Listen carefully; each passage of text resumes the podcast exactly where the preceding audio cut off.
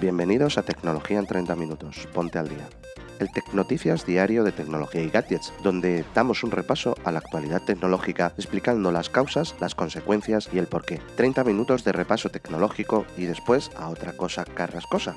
Esta sala fue grabada el 25 de enero de 2022 a las 3 de la tarde, hora española, y hablamos entre otras cosas de la filtración del cartel de la presentación del Samsung S22 no deja nada ya a la imaginación. Reebok nos trae un smartwatch y muchas más cosas como siempre con nuestros colaboradores y con la audiencia participando tanto en el programa como en la comunidad de Telegram, a la que os invitamos para poder interactuar con nosotros y el resto de la audiencia. Os dejaré enlaces a la misma en las notas del episodio. Os esperamos mañana, como siempre, en el podcast de tecnología y gadget.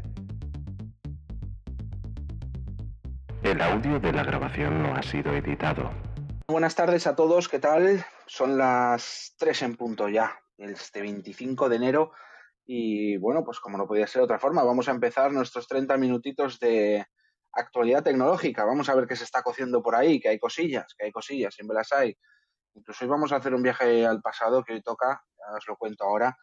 Pero antes de nada, yo siempre tengo que daros las gracias a los que estáis aquí, los que estáis entrando.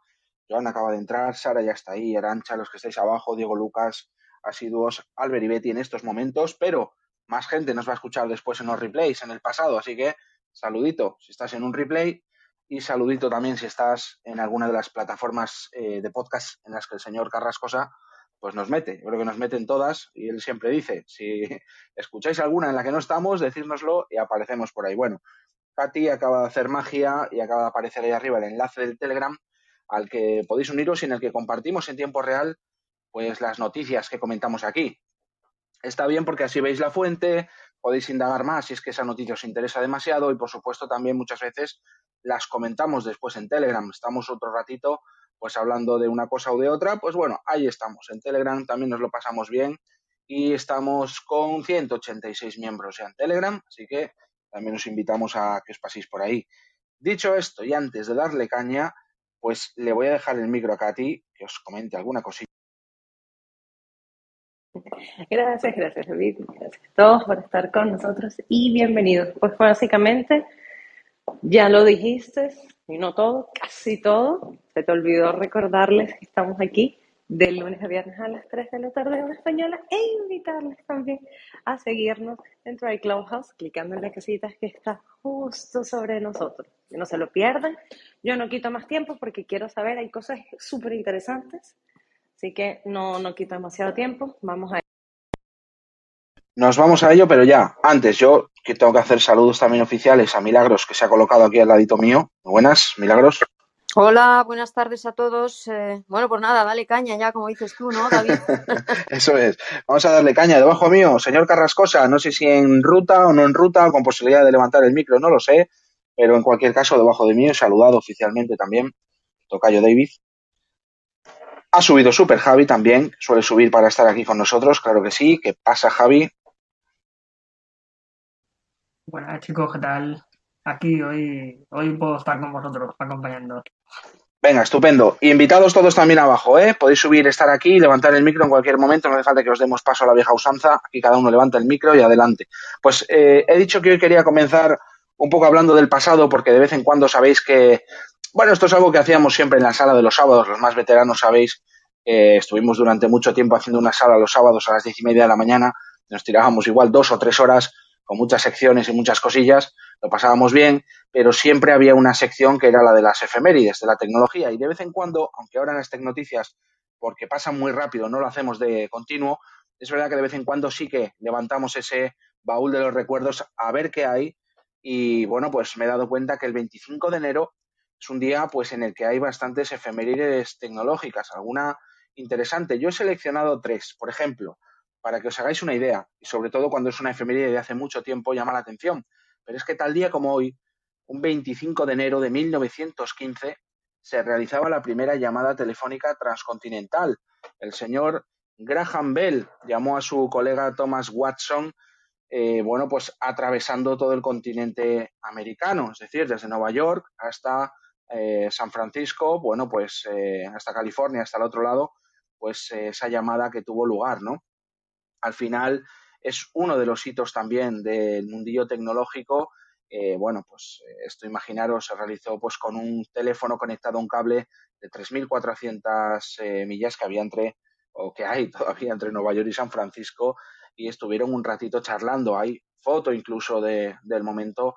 En la época se, los titulares de los periódicos también, por supuesto, abrieron con ello y en aquel momento Bell ya tenía 68 años. El hombre ya había trabajado mucho en pos de las telecomunicaciones y este fue pues un hito importante. Pero también el 25 de enero, aquí es una noticia pues eh, triste porque ya hemos hablado, incluso David, me acuerdo que lo comentamos no hace tanto, como un, podemos considerar un robot autónomo, Tesla, cuando tuvo un fatal accidente con, una persona eh, a, la que, a la que mató, bueno, pues eh, no es la primera vez, ni mucho menos que, pues, eh, si consideramos un robot como una máquina eh, que hace algún trabajo autónomo, pues desencadena algún accidente fatal. De hecho, el primero, el primero de la historia se considera que ocurrió el 25 de enero, como tal día como hoy, en 1979.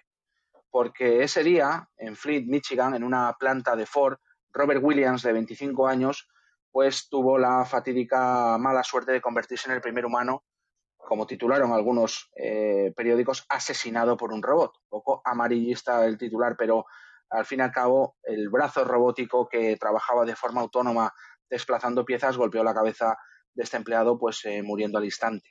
Esto desencadenó una demanda, por supuesto, de la familia contra la, contra la empresa y terminó pues favoreciendo a la familia en esas eh, pretensiones de sus 10 millones de dólares, ya que bueno pues demostró que ese brazo robótico, esa, esa máquina no tenía las eh, medidas de seguridad que, cabrían esperar o que debiera tener en ese momento. Así que bueno, pues eh, esa es la efeméride triste, pero también relacionada con el mundo de la tecnología que se produjo tal día como hoy, el 25 de enero, pero es que también tal día como hoy, en 1955, nace Toru Iwatani. Toru Iwatani, ese nombre automáticamente es conocido por eh, muchos, muchos fans de los videojuegos, pero los que saben lo que son los videojuegos, pero tampoco están muy metidos, igual no les dice nada. Bueno, pues este señor es el padre de Pac-Man, el padre del famoso videojuego Pac-Man, que ha roto todos los récords en la industria de, los videojuegos y que fue el diseñador junto a otro de, contra un socio suyo de este videojuego. Al final este hombre pues, eh, pues fundó eh, la empresa que dio nombre y, y, puso este videojuego en todo el mundo, que es Namco, poco después comprado por Midway, pero en cualquier caso Iwatani, pues hoy es el cumpleaños de este hombre, 67 años, y hay que decir, hay que decir que el 3 de enero de 2010 eh, se le entregó un premio, un premio porque está en el récord Guinness, ya que Pac-Man es, eh, eh, consiguió colocar, tiene el récord Guinness de haber colocado la mayor cantidad de máquinas recreativas que funcionan con monedas instaladas en todo el mundo. La cifra son 293.000 822 máquinas de Pac-Man eh, establecidas en todo el mundo. Imaginaros, en algunas eh, ciudades había esta escasez de monedas en el pico de máximo furor del Pac-Man. Y este récord, pues esto es como el thriller de Michael Jackson. Ya no se venden discos, pues a ver quién eh, supera el thriller de Michael Jackson. Pues seguramente nadie, porque ya no se venden discos. ¿Es el disco más vendido de la historia de la música? Sí. Las mayores máquinas recreativas colocadas? Sí. Ya no hay salones recreativos, ya ha quedado como algo testimonial. Si te quieres meter en un salón recreativo, pues vas a un eh, salón de estos que colocan ahora eh, retro y si no, pues vas a Japón, pero ya eso de bajar eh, de casa y ver el salón recreativo, pues eso ya quedó más atrás. Así que valga estas tres efemérides tecnológicas que tenemos hoy y con eso, pues vamos a arrancar. No sé si ya está Tocayo David por ahí. Súper. sí. Pero solo hacer un hincapié esto. este hombre, el creador de Batman, no sé si sabéis que, si no recuerdo mal, aparece en la película de Pixel, como el propio creador del juego. Eh, el actor es el mismo. ¿Y se le come un brazo? claro, es un, propio. buen apunte. propia creación. Buen apunte, buen apunte. Eh, por cierto, si no habéis visto la peli, fíjate, estaba entrando ahora en Just Watch eh, justo a ver si la de está por ahí en algún lado. no sé si me lo ahora mismo vamos a ver si está en algún sitio. Yo sé que estuvo en Netflix pero es verdad, ya hemos hablado de ella además en, yo creo que fue una sala de los sábados, hablamos de la peli. Si no la habéis visto, pues oye. juegos de nuestra vida. Eso es, eso es, pues está, pues mira, de momento esto es lo que pasa muchas veces cuando quieres ver una peli, pues que no está en ningún lado.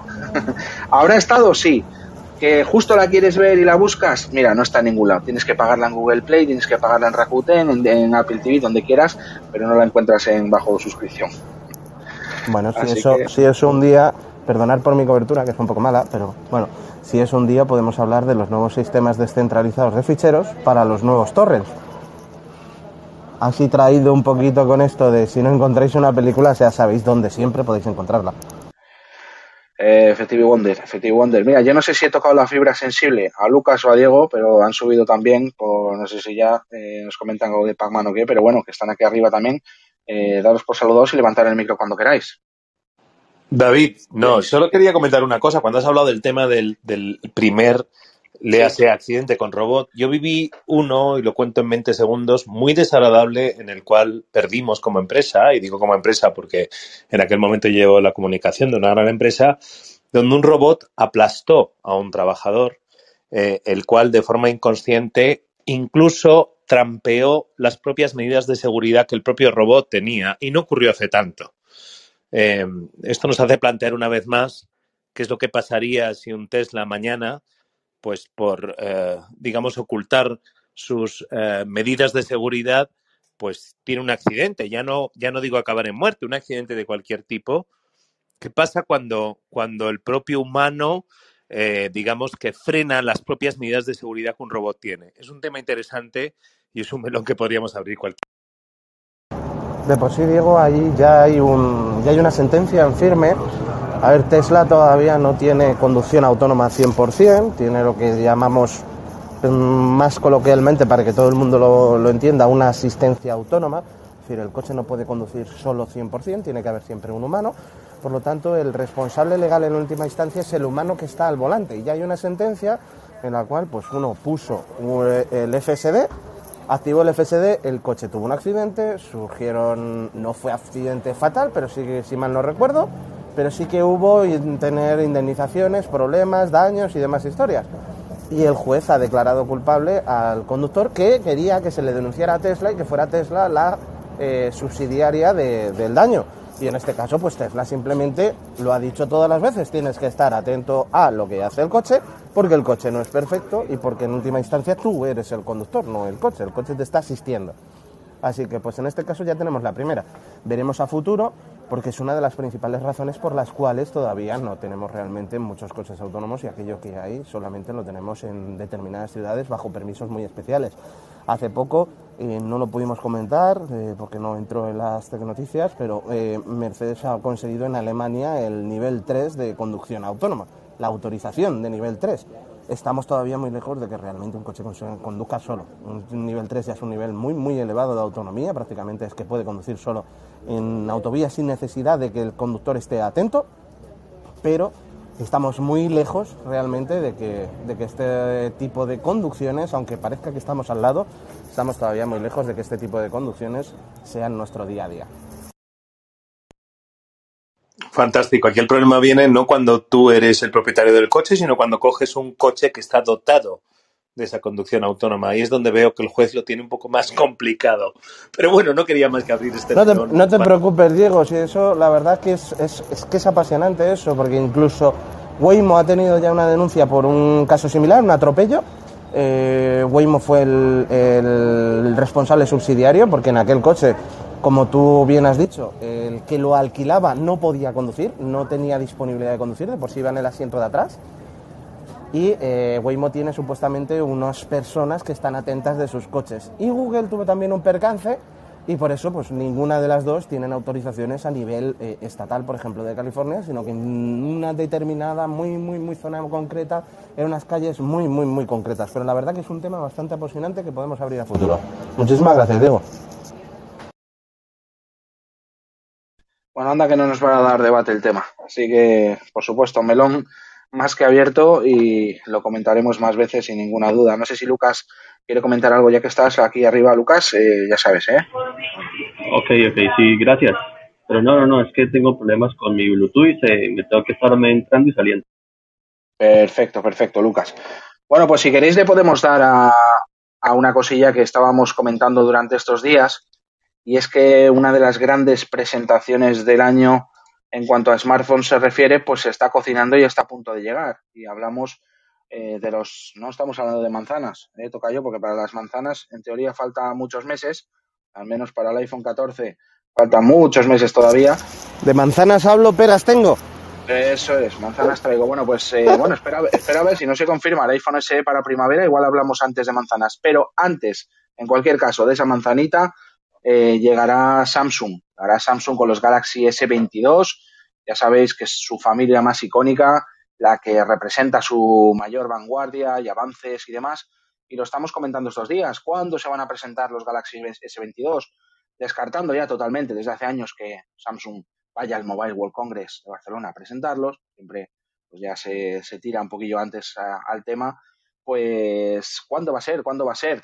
Había apuestas, apuesta de Álvaro, apuesta mía, bueno, pues al final eh, va a ser, en teoría, y ya os digo por qué en teoría, el unpacket, el famoso unpacket de Samsung el 9 de febrero. Es decir, que no falta nada, falta un par de semanitas a las 3 de la tarde, hora española, cuando supuestamente se van a presentar los Galaxy S22.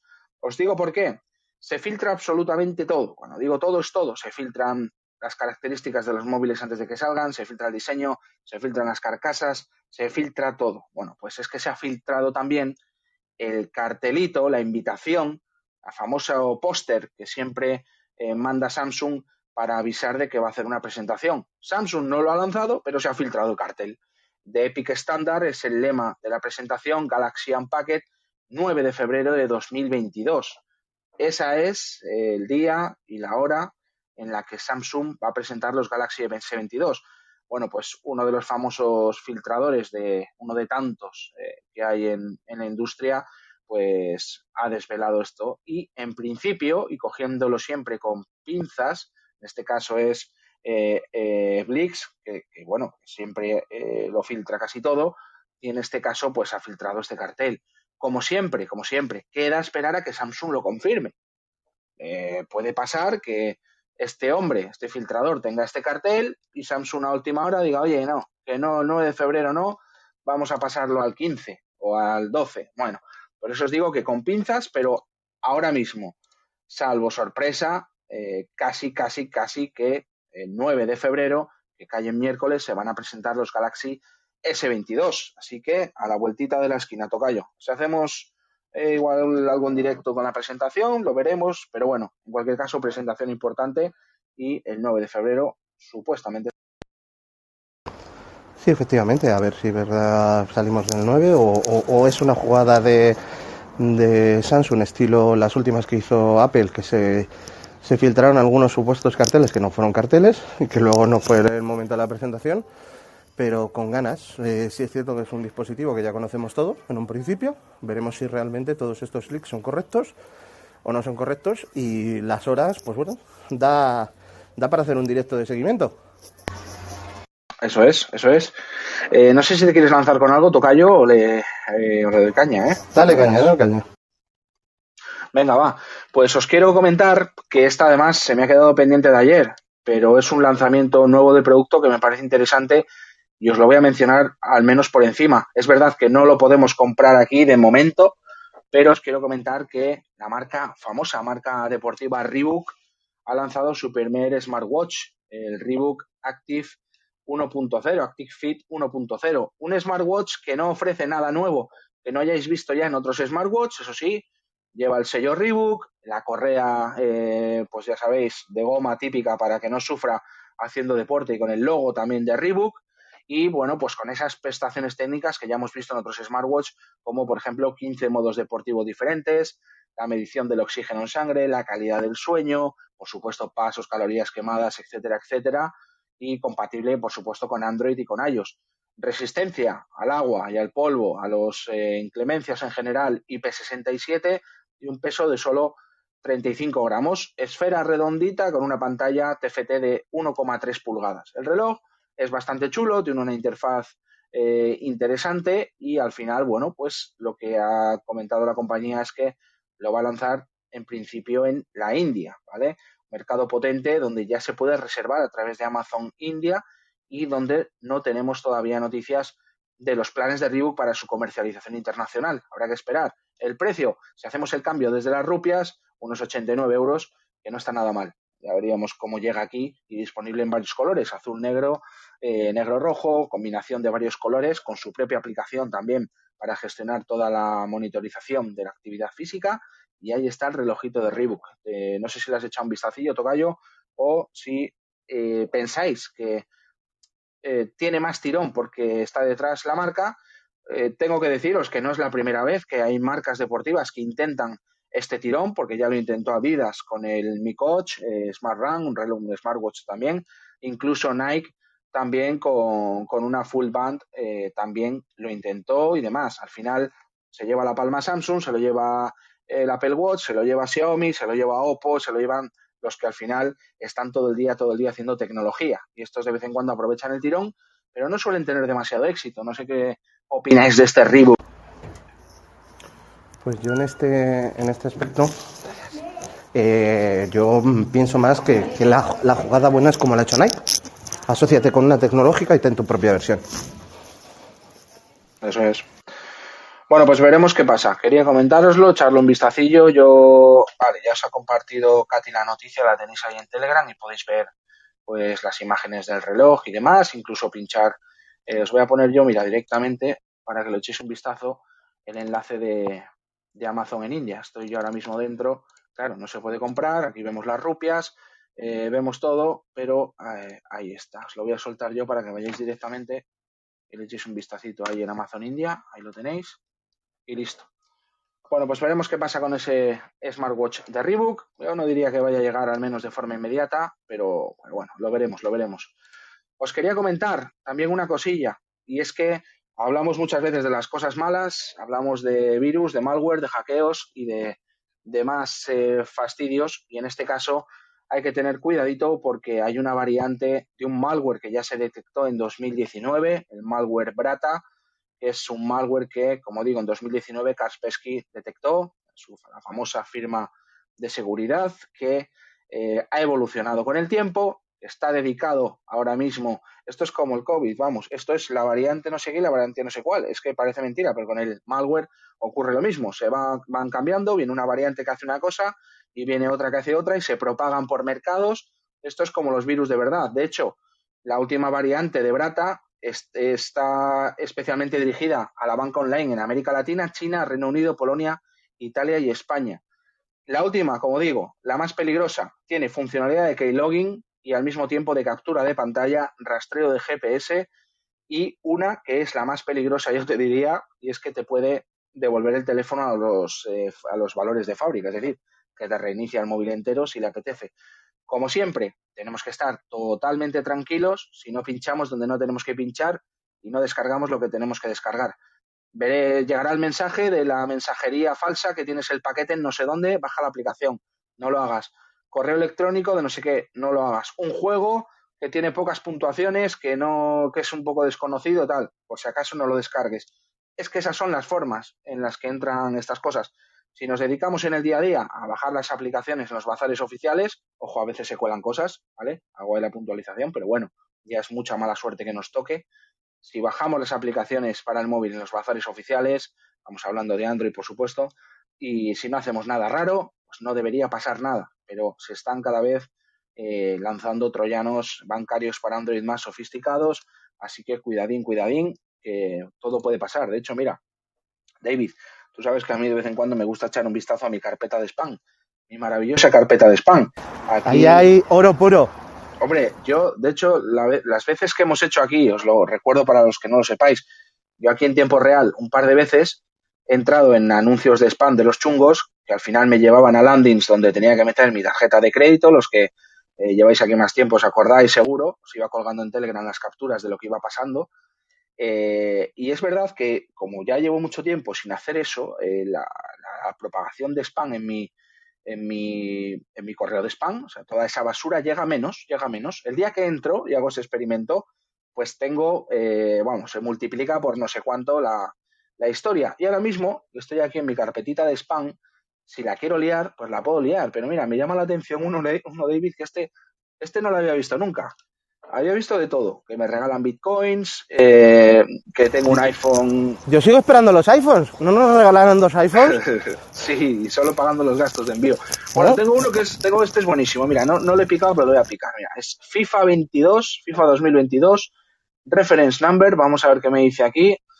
Eh, bueno, pues aquí ya eh, está avisando Gmail. Este mensaje parece peligroso. Los ladrones de información personal usan mensajes parecidos evita hacer clic, ta, ta, ta. Es que aquí si pinchas, de verdad, es para, darte una colleja, pero bueno, eh, hay quien pincha, va.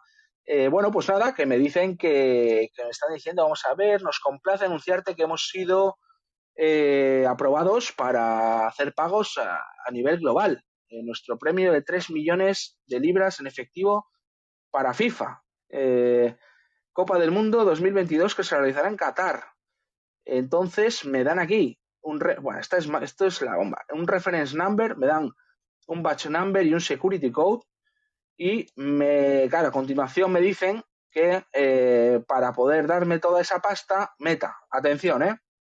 Mi nombre completo, mi dirección y mi país, a qué me dedico, mi género, mi número de móvil, mi edad y, y la cantidad ganada, pone aquí el último paso, no lo sé. Y bueno, pues eh, Luego viene aquí un email de una persona y poco más, sinceramente, ta, ta, ta. Y hay una imagen que no la quiero pinchar como adjunto, pero vamos, mm, ojo, atención. Solo, solo, les ha faltado el tipo de sangre y que les dieras tu número de la seguridad social.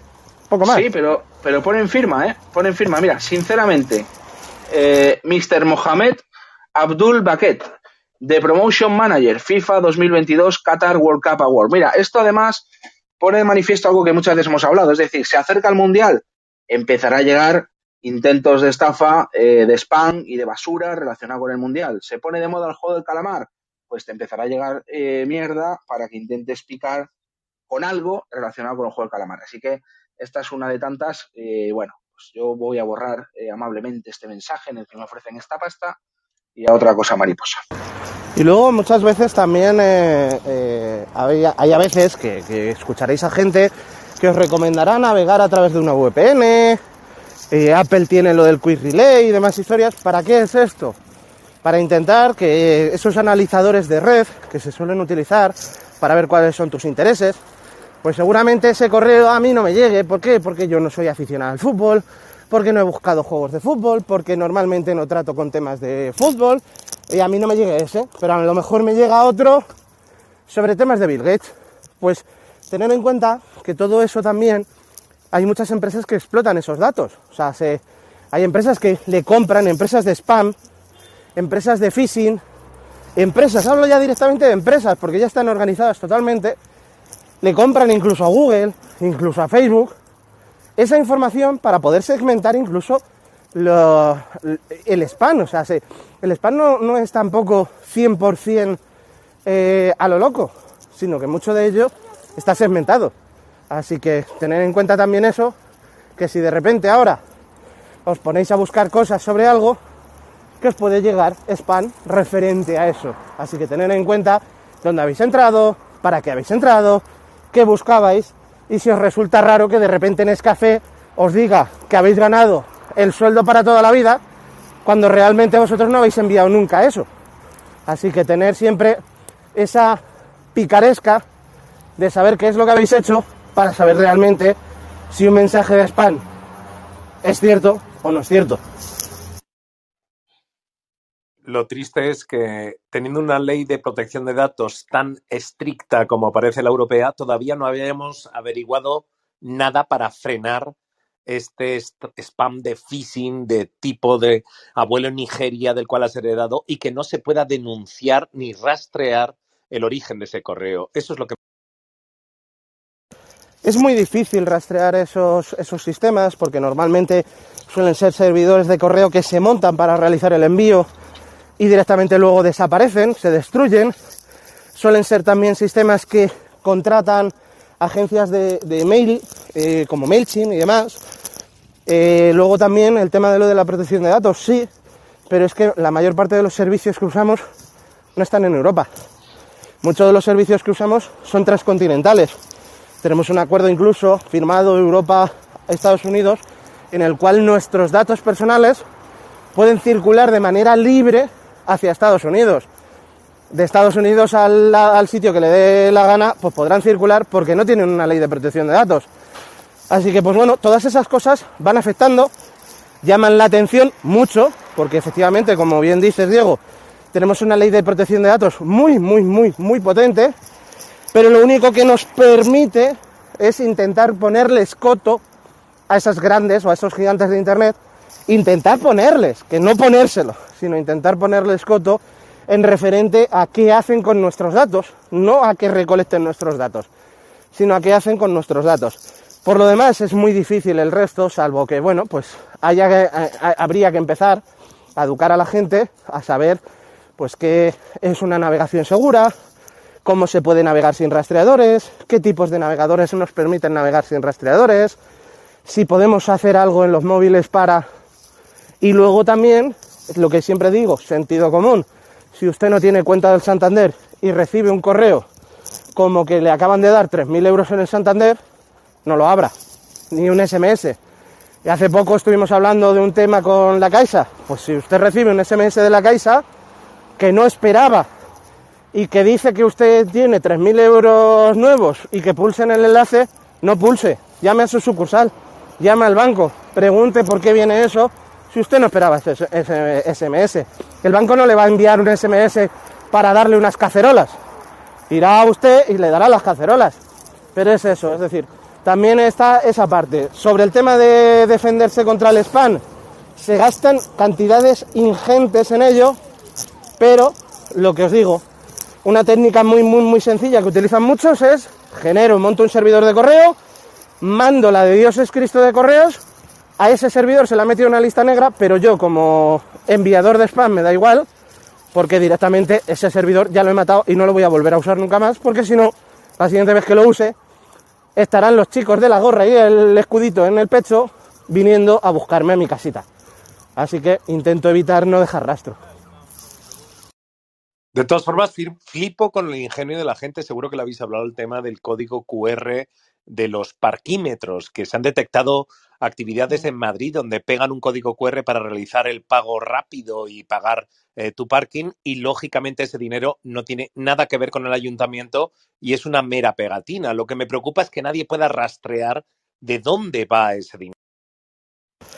No solo lo hemos hablado, sino que además eh, he estado investigando sobre ese tema después de que lo estuviéramos hablando y por qué ha salido. Efectivamente, la inventiva de la gente es alucinante.